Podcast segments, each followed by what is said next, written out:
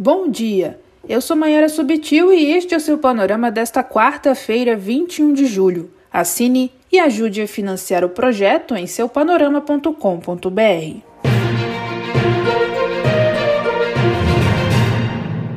O presidente Jair Bolsonaro anunciou a recondução do Procurador-Geral da República Augusto Aras a um novo mandato, cito G1.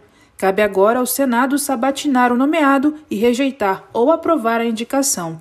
No cargo desde 2019, Aras se disse honrado. Ao propor a recondução, o presidente ignorou de novo a lista tríplice da Associação Nacional dos Procuradores da República com sugestões ao cargo, lembrou o Globo. O ministro Alexandre de Moraes do Supremo Tribunal Federal prorrogou por 90 dias o inquérito que apura se Bolsonaro tentou interferir na Polícia Federal, revela o Metrópolis. As diligências começaram após Sérgio Moro, ex-ministro da Justiça, declarar que o presidente exonerou do cargo o então diretor-geral da corporação no Rio de Janeiro, Maurício Valeixo, para blindar as investigações de aliados. O Supremo avalia se Bolsonaro vai depor presencialmente ou por escrito. Ainda na terça, Alexandre de Moraes atendeu um pedido da Polícia Federal e mandou as investigações da Operação Aquanduba à Justiça do Pará, informou a Veja. A ação apura sobre uma rede de exportação de madeira ilegal e tem entre os alvos o ex-ministro do Meio Ambiente Ricardo Salles. Ao deixar a pasta, Salles perdeu o foro privilegiado, pois só podia ser investigado o inquérito em tramitação no STF. A CNN, o ex-senador Aloysio Nunes disse que Bolsonaro usa um método político para desacreditar o sistema eleitoral. O presidente afirmou ontem que as urnas eletrônicas não são confiáveis e que o deputado Aécio Neves deveria ter vencido as eleições de 2014, cita o Correio Brasiliense. Ele alegou ter provas da vitória de Aécio e que irá apresentá-las na próxima semana. Diante da pressão do presidente para que o fundo eleitoral de 5,7 bilhões de reais seja vetado, o Congresso Nacional debate outros caminhos caso isso aconteça, publicou o Poder 360. Entre eles está a redução do valor para 4 bilhões de reais.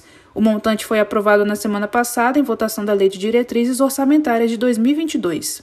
O Estadão revelou que 393 parlamentares repassaram este ano quase 2 bilhões de reais em recursos aos estados e municípios na chamada emenda cheque em branco criada na gestão Bolsonaro.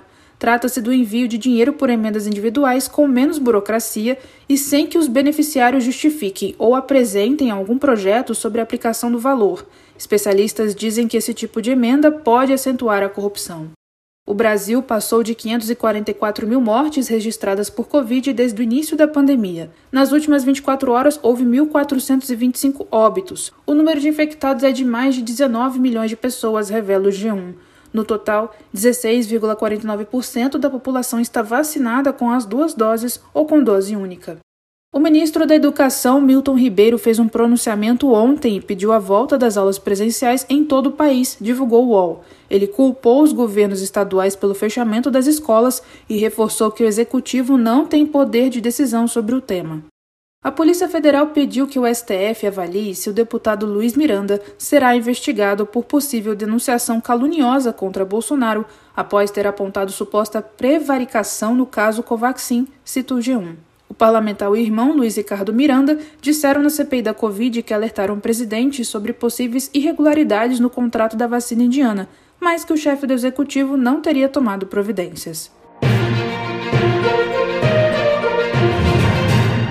Pelo Brasil. No Rio de Janeiro, o ex-vereador Dr. Jairinho, acusado pela morte do menino Henry, de 4 anos, foi denunciado na terça pelo Ministério Público do Estado por estupro e lesões corporais contra uma ex-namorada. Os crimes ocorreram entre 2014 e 2020, reforça o Globo. No Distrito Federal, a Justiça autorizou o governo local a continuar sem um calendário de vacinação contra a Covid, informou o Correio Brasiliense. Na visão do desembargador Mário Zambelmiro, não há ilegalidade ou abuso de poder na atuação da gestão Ibanez Rocha. Em junho, o governador disse que não iria adotar um calendário prévio.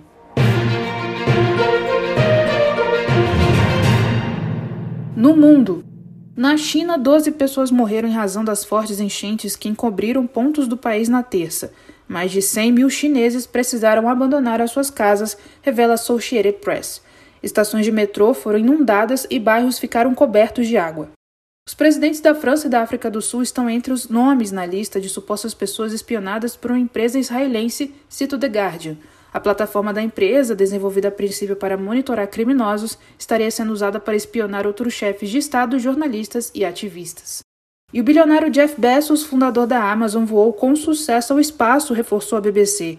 Ele e outros três tripulantes permaneceram no espaço por 10 minutos. Bezos estava a bordo de uma aeronave de sua outra empresa voltada ao setor espacial. O Panorama é um serviço de curadoria de notícias que utiliza informações coletadas nos sites de veículos de comunicação consagrados em todo o mundo. Esteja bem informado e combata as fake news. Nos acompanhe nas redes sociais. Estamos no Facebook e no Instagram. Tenha um bom dia.